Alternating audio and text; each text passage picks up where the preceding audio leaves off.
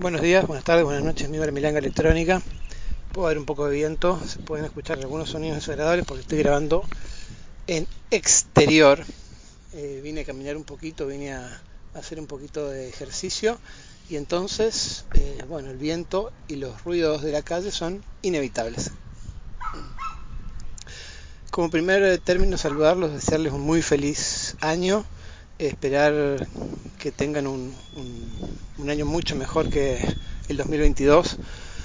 Y bueno, eh, hoy bueno, y voy a retomar un tema de eh, relativo a los últimos audios que estuve grabando, eh, más específicamente relacionado con la fotografía. Así que bueno, hay novedades. Estuve viendo un poquito cámaras para las navidades, como dicen en España, Estuve viendo un poquito cámaras para reemplazar la mía que había vendido a principio de año. Eh, me encontré con algunas, eh, algunos aumentos de precio con respecto a lo que venían estando las, las cámaras, es decir, hubo un pequeño escalón. Eh, yo calculo relacionado con todo el tema de la inflación global, el aumento de precios generalizado y demás. Bueno, pero resumiendo, estuve, estuve viendo cámaras de formato micro 4 tercios, es decir, yo tenía una cámara APS-C, un formato, digamos, eh, pequeño de sensor, y después el tamaño mayor es el full frame, hay otros más grandes por supuesto, pero el más popular tal vez el full frame. Yo, a estas cámaras eh, son increíbles, son hasta las más baratas, es, es una belleza pero le tengo un poco de idea por el hecho de que es una cámara que tiene lentes muy grandes, tiene objetivos que son pesados, que son voluminosos y por el tipo de foto que hago yo en viajes, caminatas, montaña, eh, aire libre y, bueno, no, no, quería una cámara con esos objetivos así grandes. Estuve viendo un poco las micro 4 tercios, que son básicamente las cámaras Panasonic y las cámaras eh, de marca Olympus, que ahora hace ya casi más de un año que se llaman OM System, es la nueva Olympus. Las que más me gustan son las, son las Olympus, tienen un, aspecto retro muy, muy lindas, son muy atractivas, eh, me encantan esas cámaras.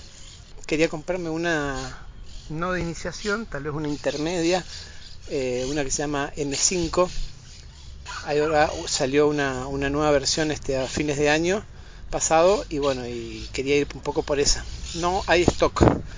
La mala noticia es que no se consigue esa cámara a menos que vivan en lugares muy, muy, muy del primer mundo.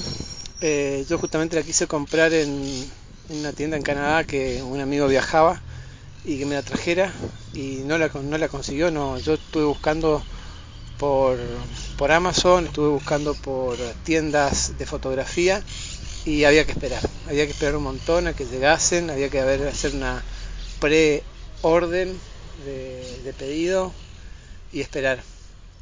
Así un poco pensando qué hacer, me encuentro en una tienda, en un marketplace de, Facebook, eh, en una tiendita de Facebook, en un grupo en realidad de fotografía con, un, con una persona que vendía su equipo eh, Olympus. Es eh, una, una, cámara de gama superior a la que yo estaba buscando, una Olympus M1, pero bueno, a un precio más que bueno, un precio bastante difícil de mejorar. Era, digamos, una oferta que no podía rechazar y bueno, ya estaba buscando esa cámara era el formato que quería, era tal vez un poco más grande, un poco más pesado de lo que estaba buscando, pero bueno, eh, era es una cámara realmente mejor de lo que de lo que estaba viendo a un precio bueno, así que bueno dije bueno me voy a comprar esta cámara, la compré eh, y también eh, tuve que ir a ver qué objetivo me compraba para esta cámara porque son, compré solamente el, cuerpo primeramente y pensar bien a ver qué objetivo me compraba el objetivo que me compré, hay dos, dos que son de la línea Pro, de los mejorcitos, sellados, este, resistentes al polvo, a picaduras. Uno es el 14, eh, creo que es 1445 si no me equivoco, y el otro es un 14, un 1440. 45 es F4 de apertura y el, el otro tiene es una apertura de 2.8. primera vista los precios son muy similares y ustedes dirán, bueno, es mejor el 2.8. Sí, puede ser que sea un poquito mejor el 2.8, pero es también bastante un poquito más grande y un poco más pesado. Como estoy buscando ante todo eh, peso y comodidad, me decidí por el F4. Eh, la verdad que yo nunca tuve una cámara de, este, de esta gama. Yo tenía una, vengo de una Nikon D3300, es decir, la gama de inicio para de entrada, digamos, de, de, de Nikon que obviamente que para aprender fotografía es una cámara espectacular. Los objetivos que yo tenía, los lentes que le había comprado esta cámara Nikon eran buenos, eran objetivos fijos de 35 milímetros, de 50 milímetros, un toquina gran angular, este, tenía objetivos buenos y, Dios mío, qué, buenas fotos que, que sacaba esa cámara. Eh, uno cuando se compra una cámara nueva espera ver un poco ver la, la, magia, es el efecto wow. Y el primer efecto wow que, que tuve fue uno que eh, no estaba acostumbrado a cámaras mirrorless. Es decir, que uno ve casi en tiempo real cómo la batería va, se va agotando. En las cámaras reflex es, con espejo eso es difícil porque la, las baterías son, son, duran una barbaridad una barbaridad de tiempo. Acá como tenemos visor, visor electrónico y pantalla con más resolución y un procesador mucho más potente, por supuesto la, la batería dura mucho menos. Ese fue primero un, efecto wow negativo. Ojo, la batería dura muchísimo. O sea, uno la empieza a configurar, la usa mucho, entonces la batería dura un poco menos, pero no, no, no falta batería. La, la cámara me vino con, con una batería extra y, la batería puesta que, que, estaba más o menos al 50% me duró un montón, un montón de días y de fotos y de estar toqueteando. Sin embargo, bueno, muchísimo menos de lo que uno está acostumbrado con una reflex.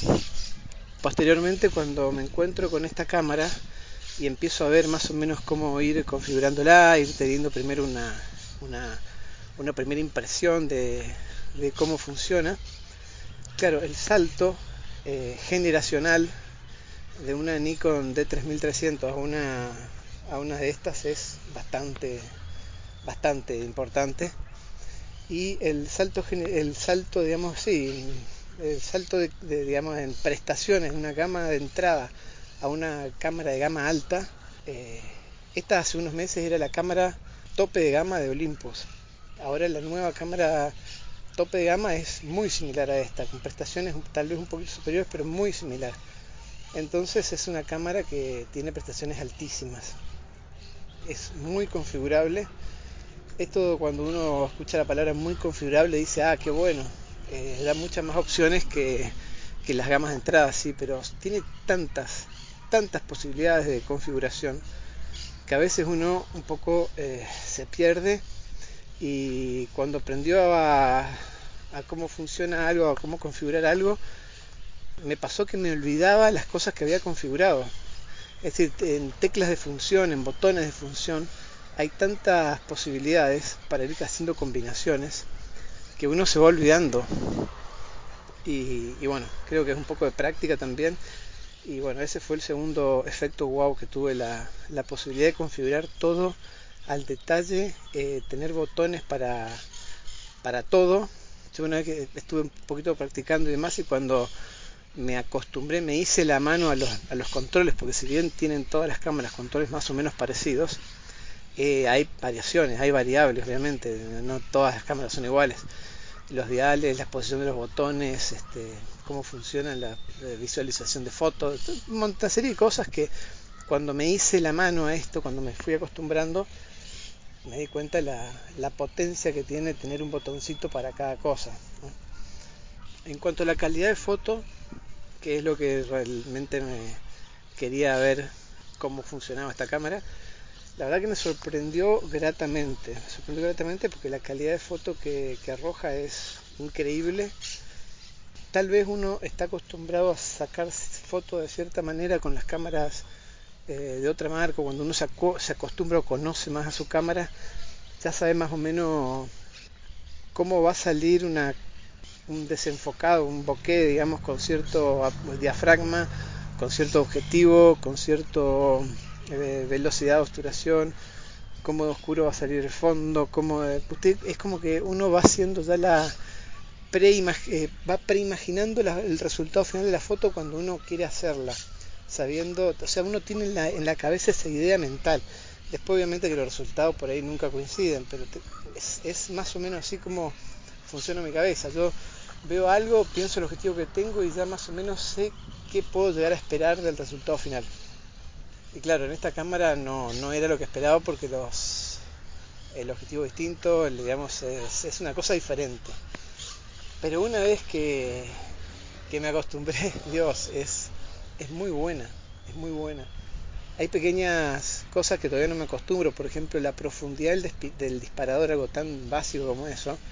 Las Nikon tienen como, hay como dos puntos de, de presión, hasta la mitad donde hace el preenfoque y, o, o bloquea el balance de blancos y posteriormente cuando uno presiona hasta el fondo el botón saca la foto. Esto en las eh, este, en esta Olympus es como mucho más eh, lineal, no hay esa, esa parada de resistencia, esa pérdida de resistencia en la posición media. Entonces uno va haciendo presión, encuentra el, el, enfoque, o sea, encuentra ese punto, uno se da cuenta y posteriormente sigue, sigue el, camino hacia, hacia abajo ese botón y, saca la foto.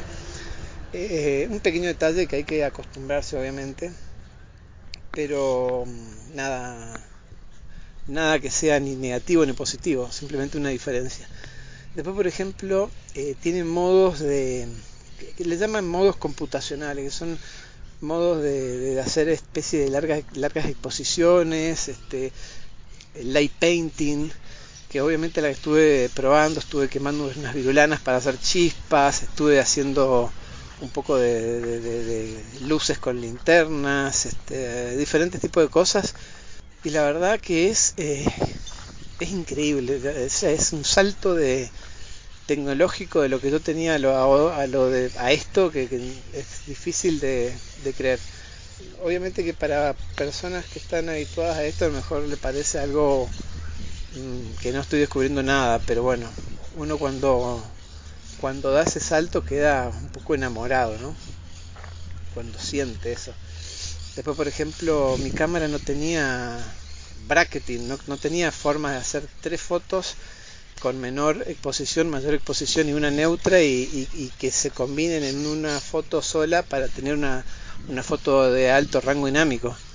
Esta cámara no solamente que tiene esa función, esto en la, en la Nikon yo tenía que hacerlo manualmente, no era complicado, pero bueno, había que hacerlo manualmente. Esta, con solo presionar una, un botoncito, ya activo el modo bracketing y, y, saca automáticamente las tres fotos y puedo seleccionar si quiero si cuántos eh, saltos de diafragma, cuántos saltos de luz quiero tener de amplitud, es decir, eh, más 1, más 3, más 5, más 7, digamos, puedo ir modificando la, eh, o si quiero tener una foto, tres, tres fotos, cinco fotos, siete fotos, es decir, muy, muy potente. Y no solamente la exposición, sino también el enfoque. Puedo hacer un, un bracketing, digamos, del enfoque. Es decir, puedo sacar varias fotos y combinar el enfoque de estas fotos. Es una cosa, por ejemplo, para fotografía macro, donde el, el foco a veces, la, la, profundidad de campo es tan pequeña que muchas veces se pierden muchos detalles. Eh, este tipo de cosas viene fantástica, fantástica, fantásticas. Eh, y bueno, tengo el pequeño objetivo este, no es un objetivo de kit, es un objetivo de la gama Pro, bastante bueno. Tiene un poquito de algunos defectos, un poquito de, aberración cromática en algunos momentos, nada grave, nada que no se pueda arreglar, nada que cerrando un poquito el diafragma no se no se soluciona. Y es muy leve, por ejemplo el 35 milímetros de Nikon que yo tenía, tenía era un objetivo muy bueno e inclusive tenía un poquito más de aberraciones cromáticas, es decir, es mínimo lo que tiene este objetivo, pero bueno, las tiene. Y posteriormente necesito, estoy pensando ahora en un objetivo un poco más largo, necesitaría un gran angular, un poco más gran angular que esto, y un objetivo más para lo que me gusta a mí, que es un poco más de foto de naturaleza, de fauna, de pajaritos y demás. Y bueno, ahí es donde hay un poco de, de diferencia con, bueno, diferencia. Ahí es donde todas las cámaras tienen su, sus precios disparados, ¿no? En los objetivos un poco más de, calidad, un poco más caros. Pero bueno, eventualmente me lo, compraré cuando llegue la oportunidad y iré equipando nuevamente a poco todo el todo el equipo fotográfico que yo tenía. Yo tenía un, un equipo fotográfico que cuando lo vendí, vendí todo. Vendí la cámara, vendí el 50 milímetros, el 35 milímetros, el 70-300, el Tokino 11-14. Vendí todo y eran objetivos que me daban resultados para el, mi nivel de fotografía y el hobby que hago o la, la, digamos hobby, fotografía como hobby como actividad recreativa era iba sobrado y bueno ahora tendré que ir viendo a ver qué voy con qué voy equipando esta cámara obviamente que mm, yo creo que son más importantes los objetivos que la cámara propiamente eh, dicha yo creo que si hay que comprar algo bueno tienen que ser los objetivos las cámaras finalmente van y vienen van mejorando, pero los objetivos pueden durar ahí muchísimo tiempo. Y si es bueno da muchísimas alegrías. Creo que dan más alegría los objetivos que las cámaras muchas veces. Así que bueno, estas fueron la, las primeras experiencias con la con la Nico, con la con la Olympus OM1 Mark III. Eh, calidad muy buena. Eh, tengo algún retrato de noche que saqué para ver a ver realmente el nivel de ruido y todo esto y la verdad que es, lo que dicen del ruido la verdad que me tiene totalmente sin cuidado eh, saqué fotos a 6000 ISO y, la cámara responde muy bien obviamente que hay ruido como en cualquier cámara pero con un mínimo mínimo nivel de procesado el ruido desaparece totalmente y el nivel de, de nitidez es, muy bueno es muchísimo mejor el, el, nivel de ruido de esta cámara que, que, la que tenía antes y creo que es mucho mejor que, que, muchas otras cámaras que he visto por ahí. Así que bueno, estoy muy contento, espero ir a probarlo un poco más intensamente eh, para todo lo que es eh, fotografía un poco más callejera y de situaciones generales. Todavía tengo mi, mi camarita Sony RX100 y mi camarita compacta también ella, Lumix G100. ¿G100 es? Sí, G100. Pero um, esta, esta Olympus no la quiero sacar mucho a la calle porque es un poco...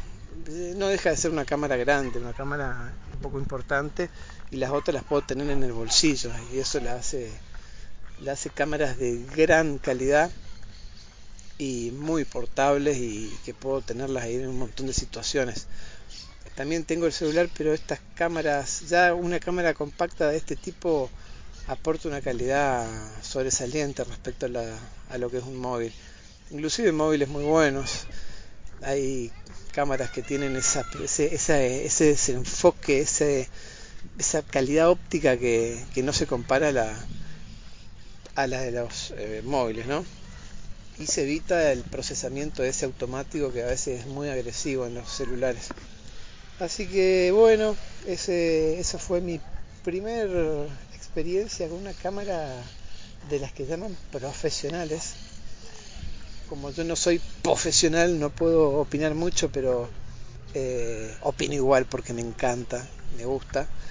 Obviamente que todas las funciones que tiene va a ser imposible ocuparlas a todas, pero bueno, es bueno tenerlas ahí para los que se quieran comprar una de estas cámaras así de este tipo o digamos eh, de cualquier marca, independientemente de la marca, yo le diría que vayan pensando en no una gama muy alta, porque las gamas muy altas están hechas para gente que eh, tiene muchísima experiencia, muchísimo control y necesitan cosas muy específicas. Si son usuarios que quieren hacer eh, o empezar o ya empezaron, saben fotografía y quieren actualizar el cuerpo, con gamas medias, con cámaras, eh, digamos, con fotografías, cámaras fotográficas serias, pero no de entrada ni tampoco tope de gama, creo que es sobradamente suficiente, sobradamente.